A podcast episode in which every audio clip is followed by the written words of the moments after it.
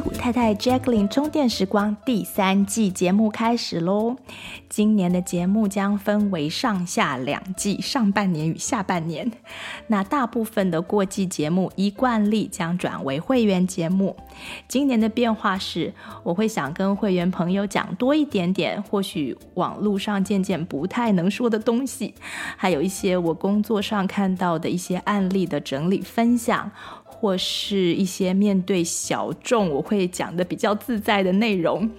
那常听节目的朋友，欢迎加入会员，收听更多 Jacqueline 为大家准备的精彩内容。谢谢大家的收听，现在就开始今天的节目喽。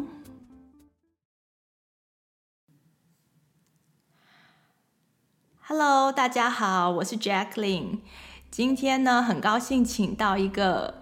钢琴演奏硕士 Alice 老师来跟我们聊天。那我跟 Alice 算是在网络上认识的。嗯，其实我有点忘记，你当初是听我们 Podcast 来找我的吗？对对对，我就是有听到有关于那个催眠治疗的部分啊，对对对。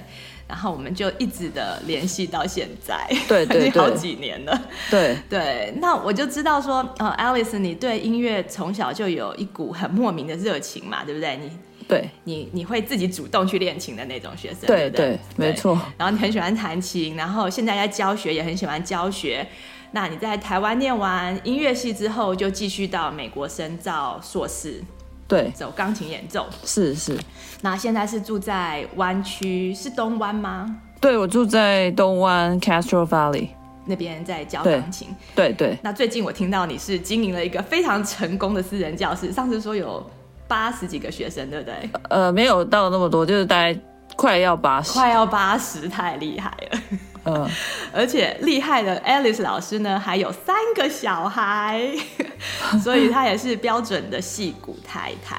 那我是很喜欢你在那个脸书上有关于一些钢琴教学的文章啊。对，嗯，主要是你的观点总是非常的有趣，就是你看世界的角度，我总觉得蛮好笑的，所以有的时候就会让读者会心一笑。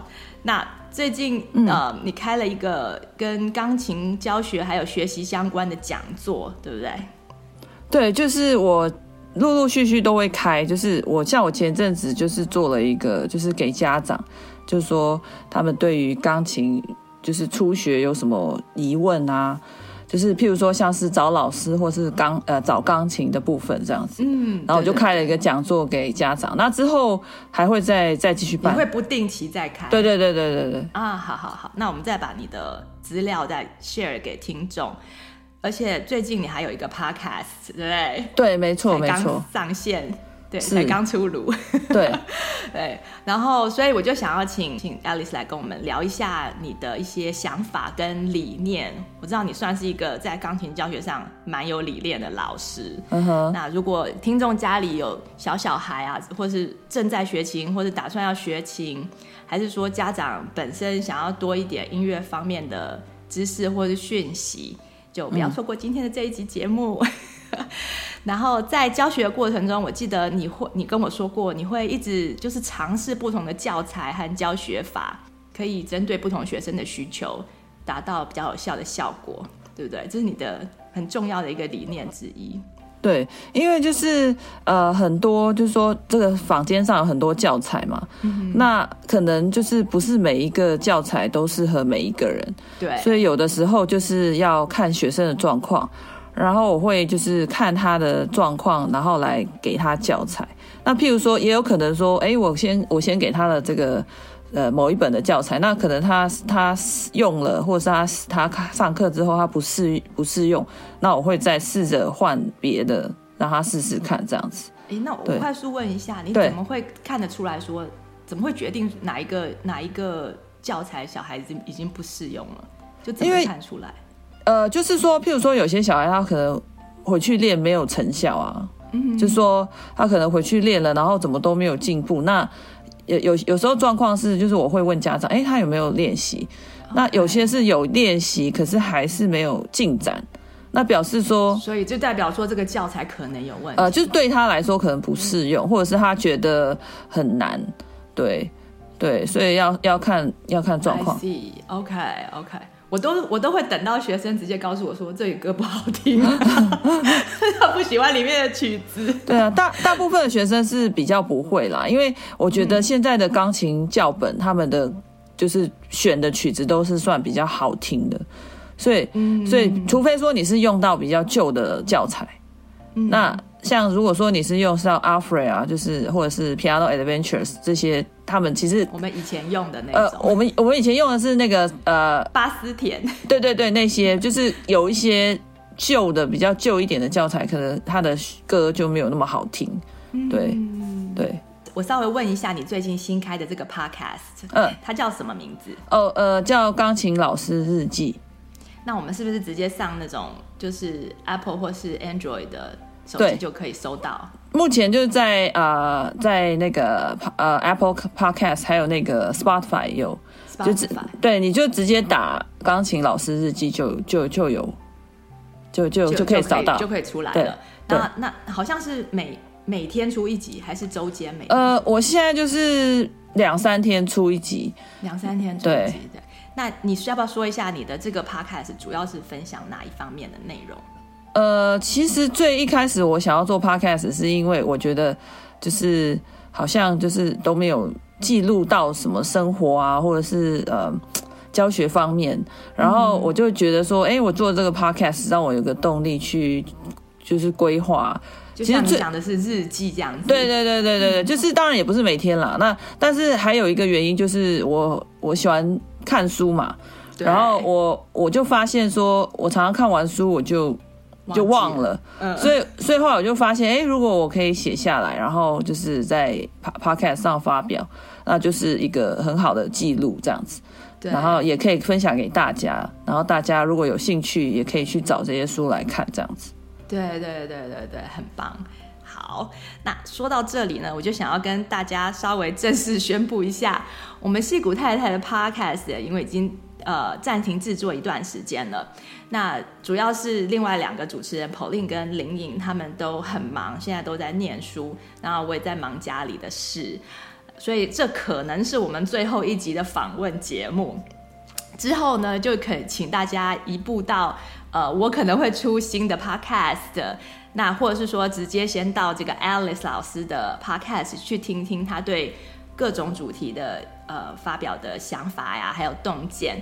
那 Alice 老师常常跟我聊天嘛，所以有的时候我们聊的内容也会出现在他的 Podcast 中跟大家分享。嗯、像你是有一集那个转念的，哦，就是我们对，对，对，对，因为我们常常在聊天的时候会聊到转念的这个问题，那啊、呃，他就会在 Podcast 上面跟大家分享我们的呃。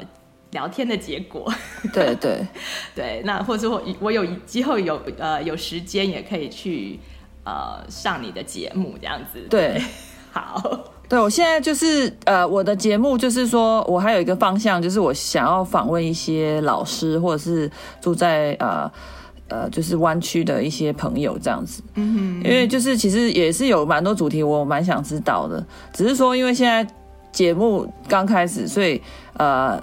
还没有，就是就是先建立知名度。对对对对对对，嗯，但是我已经找到几个朋友，他们愿意就是可以跟我一起来录，这样就是他们可以就是根据他们的专业来分跟大家分享。哇，好棒哦！都是都是钢琴有关的，还是有别的乐器？呃，没有，就是除了音乐老师之外，我现在还有找就是其他的老师，对，就是就是问问他们的意见，可不可以一起来分享？对、oh，OK，对，OK，所以不见得是音乐老师，对对，就是可能不同不同领域的，不同专业的，对对对，耶，yeah, 好棒，对，好，那你还有什么在这方面想要跟大家讲的？呃，你是说 Podcast 吗？Podcast 上面对，嗯，好像就是就是希望大家来收听，因为我现在因为我现在人就是我。就是说还受，就是观众还呃听众还没有那么多啦，嗯、所以就是说呃，就是如果说大家有兴趣的话，可以上来听听看这样子。嗯，好，很好。那我们现在就讲回来，你的专业，你的对呃呃钢琴方面的教学的理念，还有你的教学经验。嗯、那刚刚你有稍微提示呃，跟我们稍微讲了一下你关于呃教材的想法。那呃，对，你还有没有什么其他的想要跟大家分享的？在教学音乐教学方面，不不一定是钢琴。哦，你是说音乐教学的方面吗？对对对对。哦，你有什么想要跟大家分享的？就是其实我有时候在教学的时候，我就会想说，哎，呃，我现在教学生，那他们长大以后会是什么样的想法？因为因为可能他小的时候他，他他还没有那么多的表达的的方式，或者是他他还没有那么清楚的，就是说表达，就是说他目前的的现况。那所以就是前我我之前有跟你提过，就是我我之前就是有去那个一个台湾妈妈的的 group，然后就问他们说他们对于小时候学钢琴的想法这样子。哎，对对对，对那很好。然后对，然后就后来就。一票的那个妈妈都是经，就是说经验不是太好。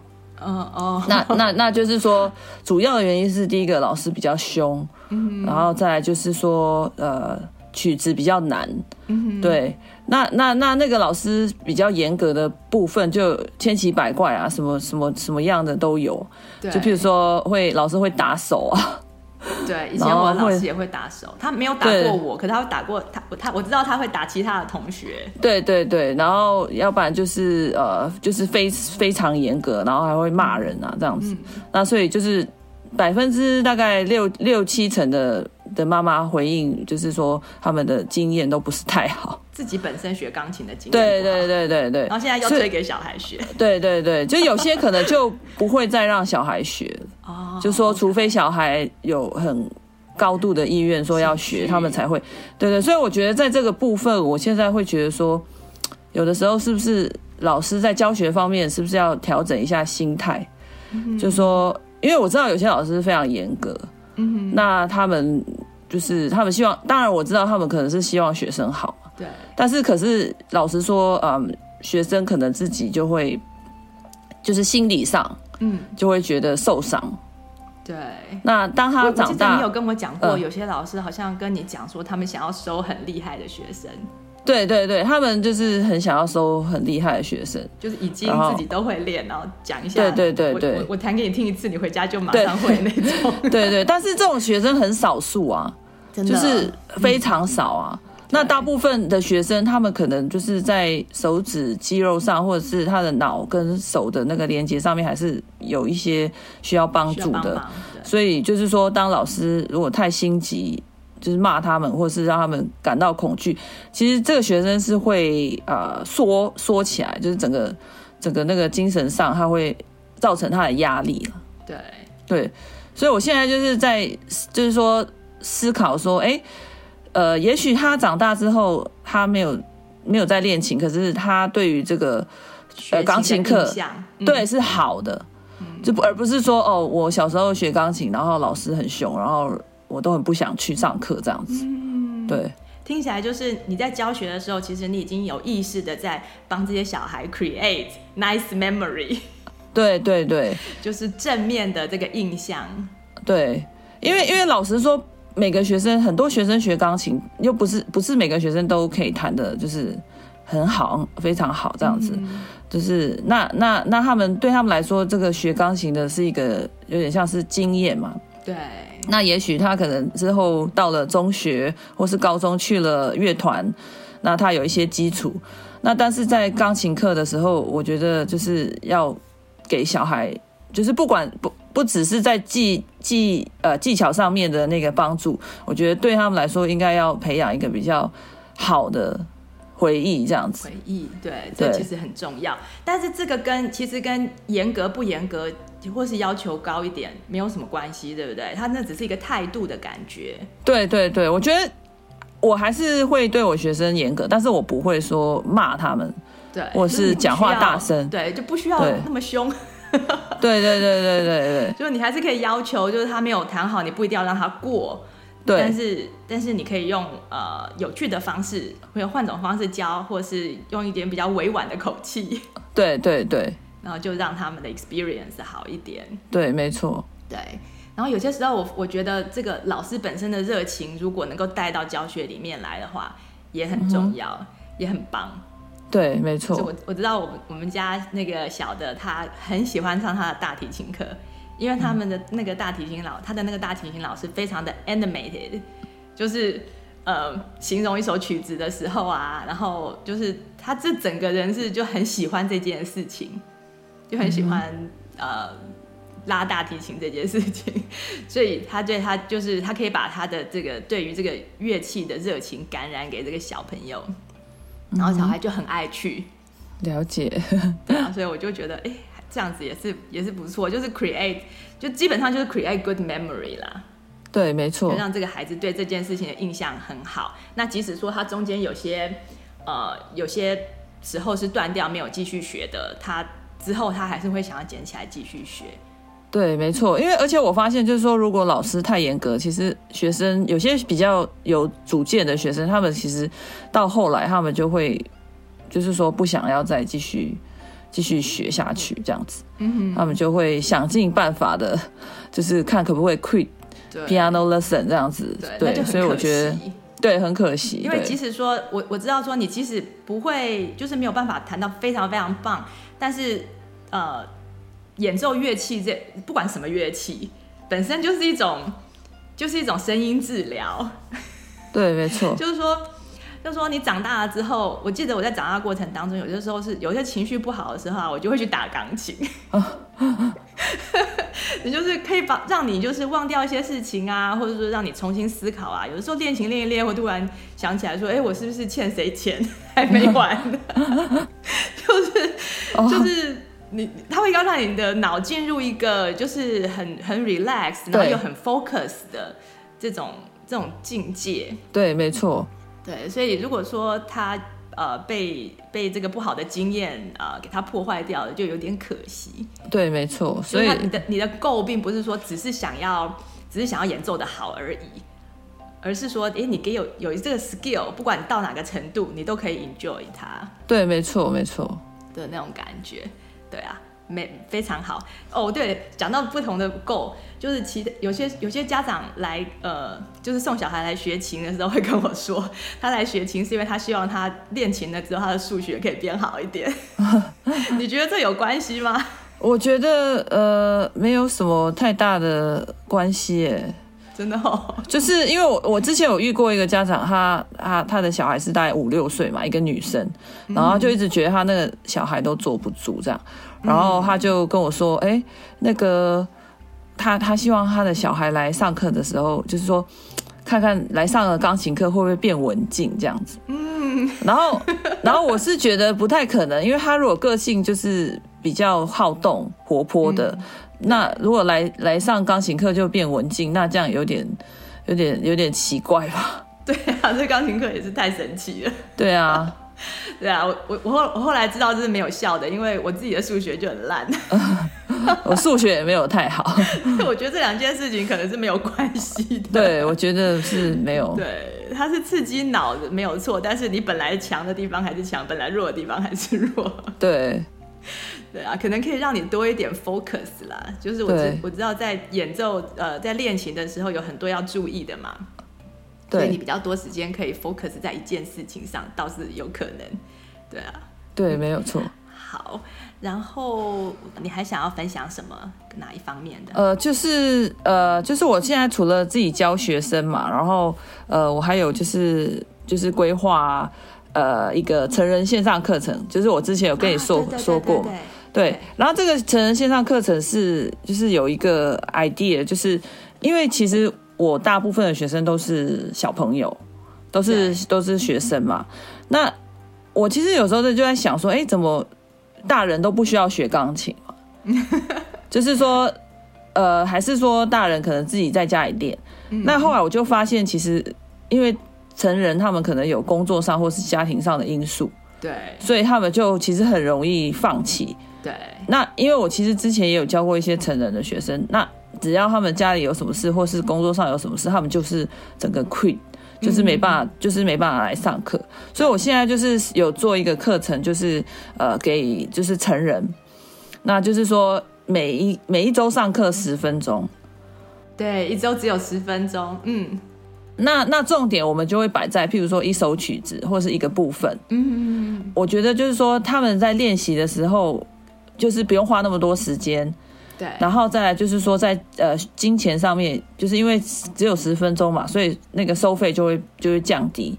哦，对那对对对，所以比较比较可以，对对对，因为付得起这样子。对，然后不然你要要付小孩的，要付自己的。对对对，然后我就我就觉得说这样的方法就是可以试试看，然后而且呃，我觉得重点是要摆在细水长流，就是说呃是持续的去做这件事，而不是说哦我一下子学会一首很难的曲子，然后就没有了。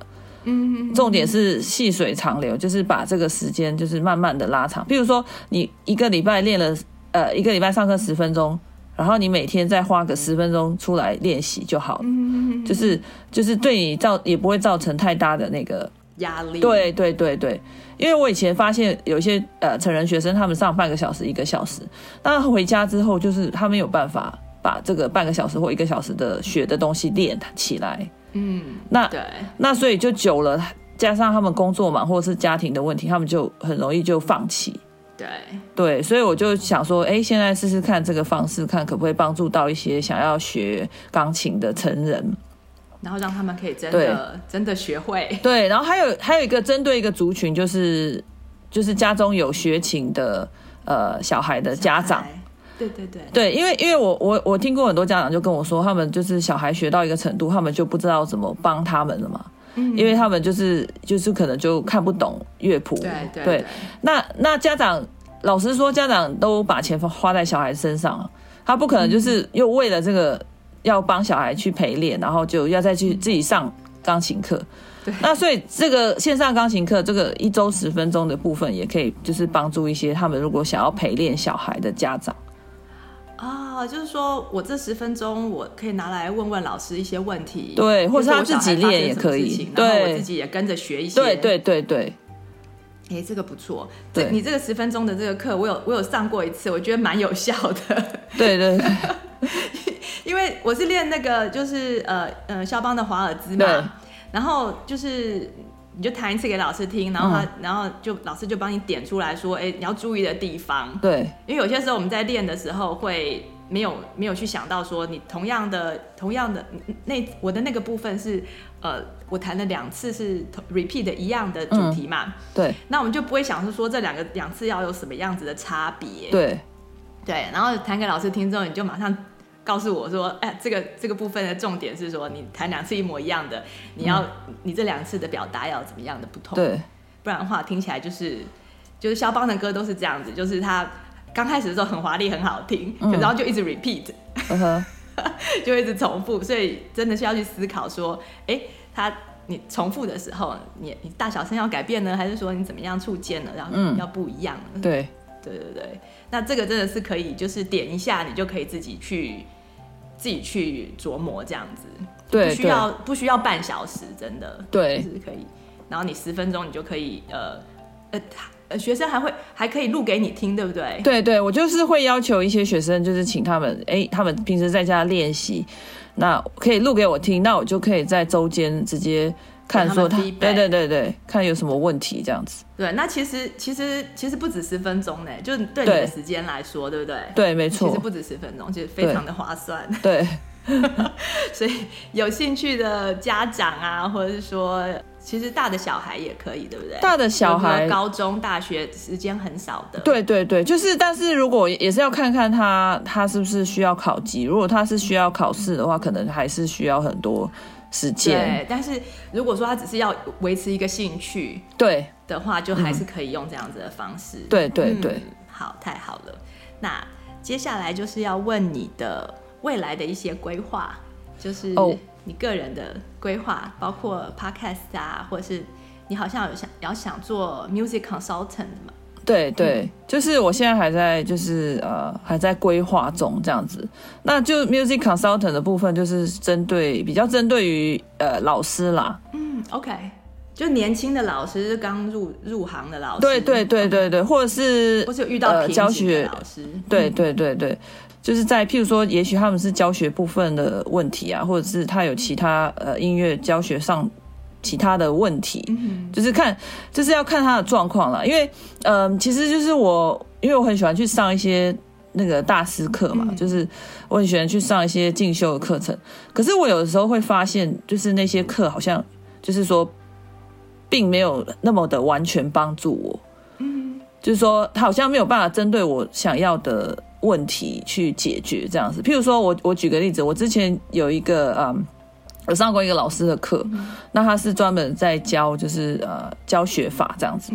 就是说怎么教教教学生。那我觉得他上的很好，可是我发现他所教的东西不是很适用于我的学生。嗯哼，对。那因为呢，他会去找他上课的学生都是那种就是。呃，他们是呃呃雄雄心壮志，就是要去考试，一定要考试，一定要去比赛那种.就是，然后再加上家长也是非常的要求，嗯、所以他们他他，所以他的学生就是大概回家都会练个至少两三个小时的那种。对对对，然后因为他们的主要的目的就是去呃去去考试比赛嘛。嗯，那那我的学生比较多是初学者，嗯、那。那你也很少听到初学者一来就说：“哦，老师，我要去比赛。”这样这样也蛮奇怪的，就是你你都还不会，那你对对对，还是有啦，但是 很少，但是很少是是以来的那种学生。对对对，大部分都是学了一阵子，家长才会问说：“哎，是不是我们可以去考试吗？还是有没有什么选项这样子？”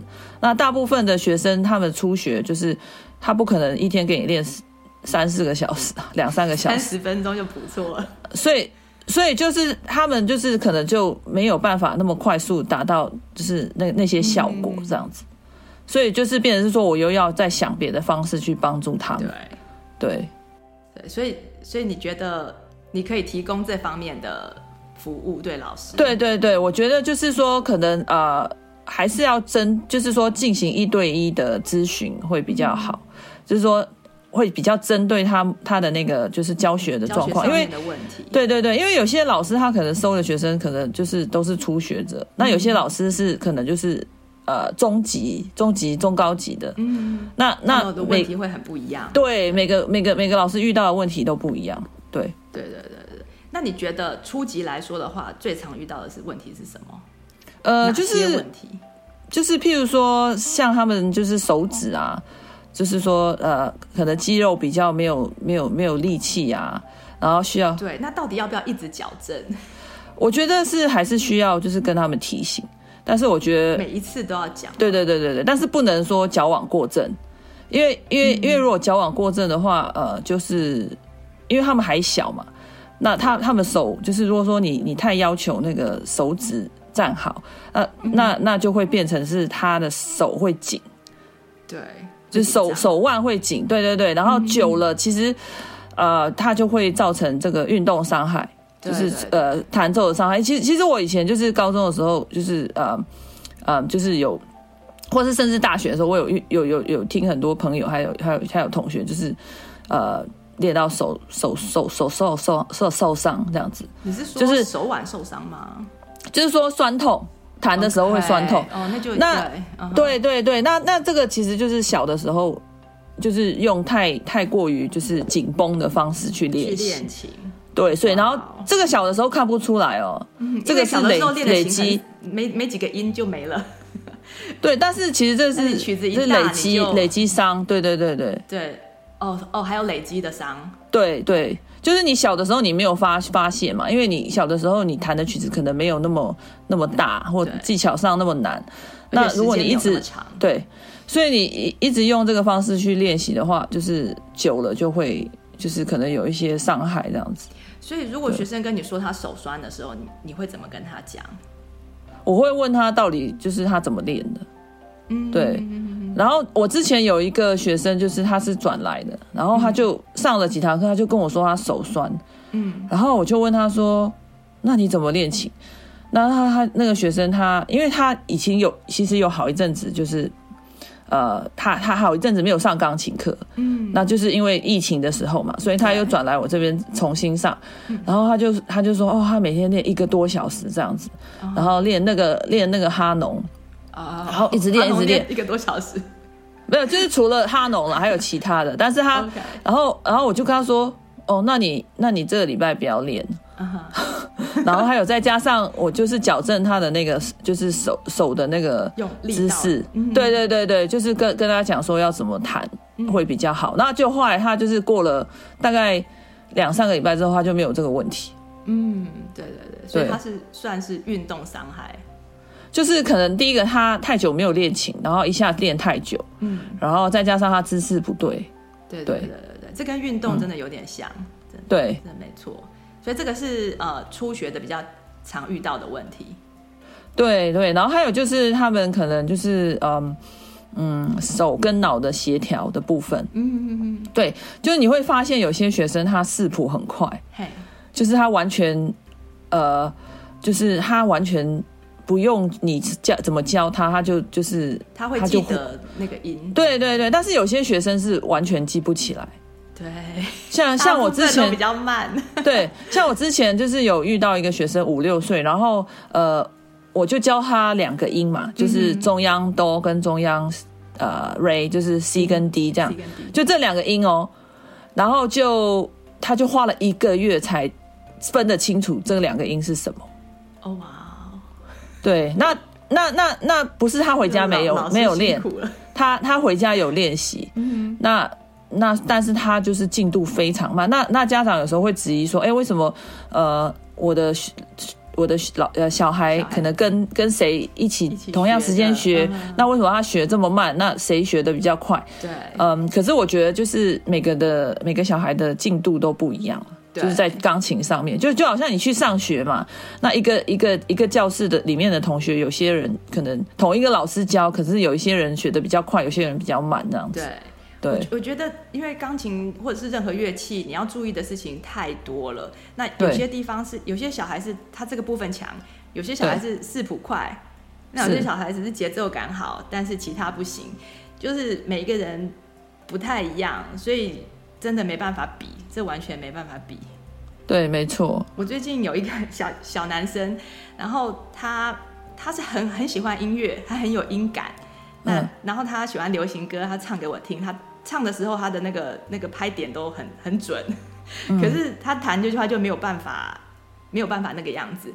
然后我就跟他妈妈说，他现在所有的音都有了，那等到他熟的时候，他一定有办法把这个这个节奏就是弹对，因为他会唱。嗯，然后他妈妈就很担心，因为他的那个节奏都一直是一直是不对的嘛。然后我就跟他说：“没关系，你就让他慢慢学，学到等到他熟了，就现在他还在看谱，还在找音。然后等到他熟的话，我觉得他就一定是可以。然后真的就是这样，就是就是我不用去跟他打拍子，或是教他那个拍点，因为我看他可以唱，嗯、我就觉得说，哎，你我就 focus 在你的音学会就可以了。然后、嗯、后来另外一个是他妈妈，就是嗯跟我说，他好像看不太懂谱。那我我有的时候会问他说是什么音什么音，但是问久了他会烦，你知道吗？嗯，因为这一首曲子这么这么多音，然后你你要一直去问他说你有没有你认不认识这个音，认不认识那个音，他有的时候会很烦，所以我就比较少问。然后少问了一阵子之后，后来我就发现他就常常是用猜的，嗯，就是他会。就是压那个音，然后看不对，然后因为他听得出来不对，然后再再去换那个音这样子。嗯，然后我就觉得他是常常用猜的，然后就所以就就就找一找一整堂课，就是就是专门来复习这样，然后就复习一次，嗯，就不要说每一堂课都一直在讲那个音。我就跟他妈说，我就就是就是有一堂课就专门专门让他复习，然后让他回家好好复习，然后之后我可能就一段时间不会不会一直一直挑他。的那个音，然后等到一段时间之后，我发现他哪些需要加强了，我们再再找一堂课，再专门专门在学音符，就是有点像交叉这样，不要让他觉得好烦哦，每次都要再问我那个是什么音，这个是什么音，嗯、这样子。对，那你你会怎么处理？呃，其实这有这有两个层面，就是说第一个他看看不，就是说他可能视谱不好，对不对？他可能讲不出来。嗯、呃，那这个这个就是我会就是。就是这样用用那个口诀，就是呃，就是就是，我想应该如果有去 band，就是什么 face 啊，都有，对对对对对，对。那那可是我我有遇到比较多的状况是他他念得出来，但是他在钢琴上他弹不出来。哎，那那这个话这个部分可能就是要加加强一下四奏这样子。嗯，对，就是说四奏，因为其实我发现很多学生，他们譬如说我问他们音啊，他们可以，他们很快就可以讲出来，讲出来。可是教他们弹的时候，他们在钢琴上是非常的慢，就是或者是弹不出来。对，那这个部分可能就是要加强那个四奏的部分，这样子。对对对对对，对我发现呃，如果教了音程的话，四奏就还蛮快的。如果你你教他两度、三度是就是的，就是好像在走、uh -huh. 走楼梯那样子。对对对。然后如果是三度就 skip 嘛。对。如果他可以看得懂那个的话，四奏就可以就可以比较快一点。对对对，就是也是看学生的部分这样子。对，要看学生，就是真的是。初初学的时候，真的是要你老师真的是，就是要要很会观察学生。对对，而且我还有一个学生很特别，他是他可以弹，嗯、就是说你给他谱，他弹得出来。可是你问他那个是什么音，他不没有办法很清楚的跟你说。对对对，音名没有很对很清楚。对，对那那那个怎么办？那个就是你要一直教他念口诀嘛。对，就教他念口诀，然后就是常常就是问他，叫他念出来这样子。对，我就是会这样，然后有时候把学生搞烦了，我就会停一下。对，我说好，那今天就先这样问问音，就问到这里。对对对，对啊。那那如果是中中级的学生，他们会遇到哪一方面的问题？呃，我觉得比较多的问题就是说，以我现在来说，因为中级会会到中高级的学生都是 middle school 跟 high school 嘛，对，他们的问题就是没有时间练琴。哦，没时间练琴。对，然后可是好，他如果没时间练琴，那如果说他他哦，就是说他还是每天持续练琴，那就那还好。可是问题是会遇到一个问题，就是说他们如果说没有时间练琴，又要去考试，嗯，那这个问题就很麻烦。对，因为因为那个他们中高级的学生，他们的程度就比较高了嘛，嗯，那他的他如果要去考试，他的曲子就会比较难嘛。对。那不可能说每天让你练个十分钟、二十分钟这样子。对。那我觉得就是就是尽量就是鼓励他们就是练习这样子。对，因为有些有些小孩他真的有很多其他的活动。对对对。对，那有些时候到中高级年级的时候就必须要割舍了，就说你开始要选到底。对。尤其是像高中，像我呃发现我的很多高中学生都是超忙，嗯、就是忙到不得了，嗯，就是一大堆活动，然后还有学校的课业要兼顾啊。对，所以就是所以就是说，如果他们没有要继续再想要考级或比赛，我就不会说太 push 他们。他们对，还是会教教东西，但是我不会说一定要规定什么一天练一个小时那种的。嗯，就是就是鼓励他们尽量练习，就有时间练习这样子。对对对。没错，这是的确是中高级中高级的学生比较常遇到的问题。对对对啊，那还有其他的问题吗？这是最这是最最常遇到的。其他的问题就是家家长的问题，家长的问题，家长有什么问题？因为就是说家长会有些家长会很喜欢去比较，嗯，那那其实有时候。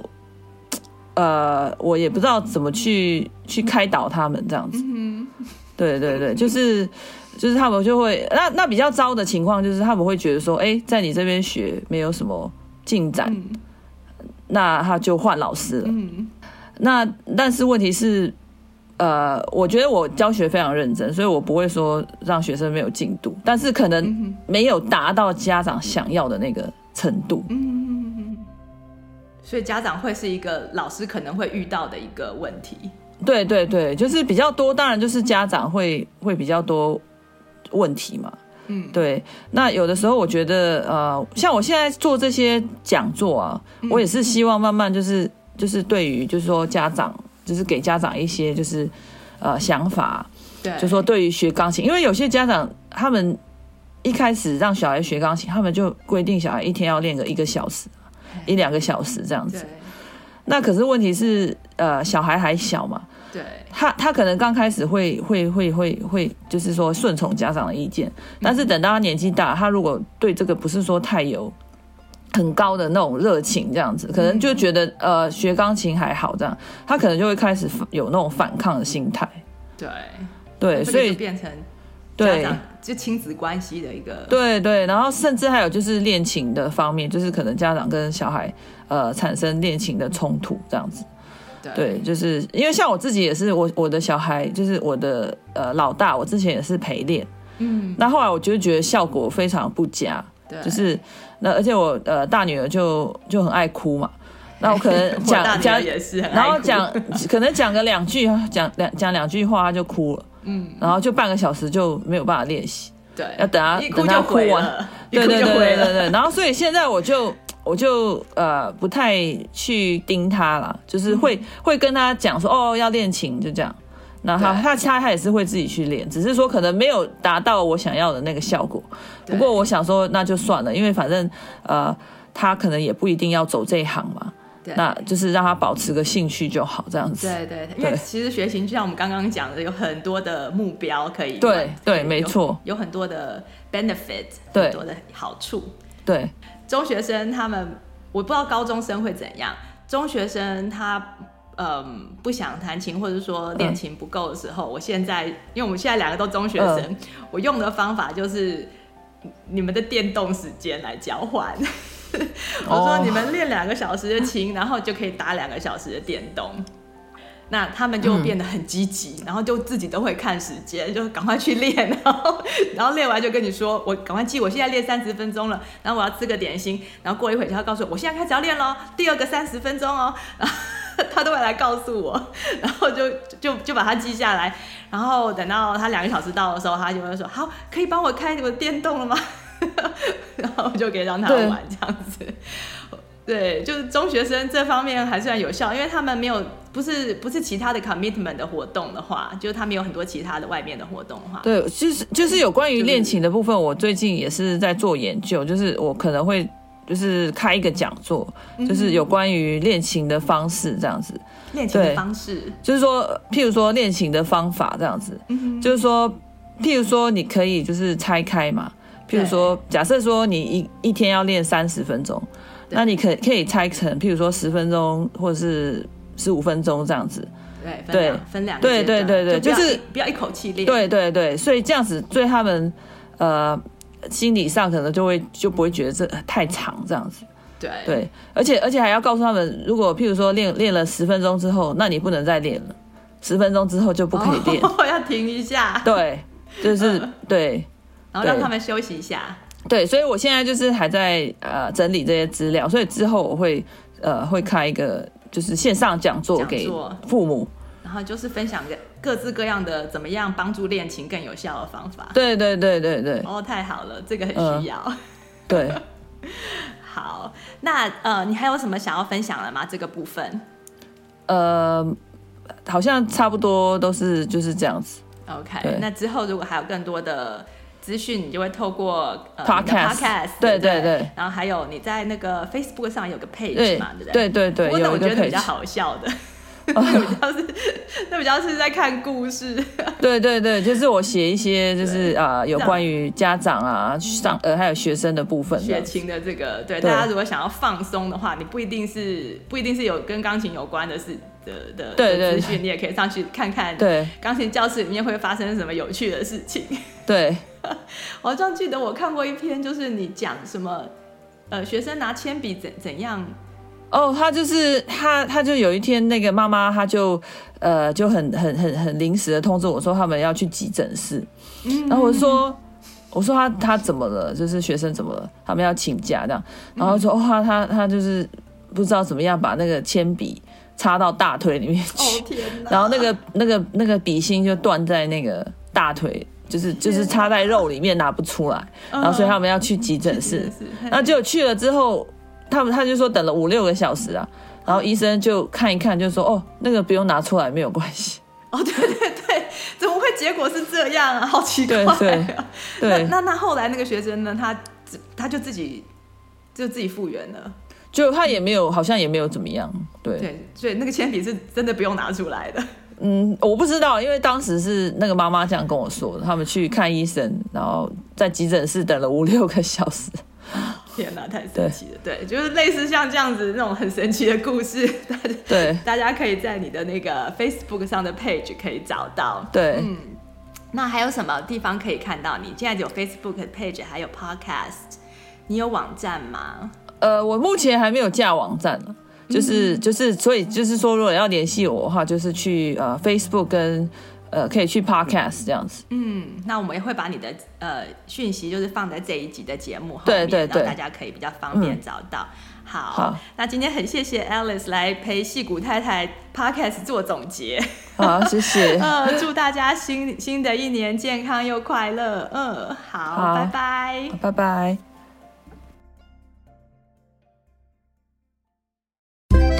你喜欢今天的节目内容吗？欢迎推荐西谷太太 Jacqueline 充电时光的 Podcast 给你身边的亲戚朋友们，在你收听的播客平台给我们订阅、评分、点赞、留言和加油。有特别想听的主题，欢迎写信给我们，作为未来节目制作的参考方向。再次谢谢你的收听、分享和支持，我们下次再见，拜拜。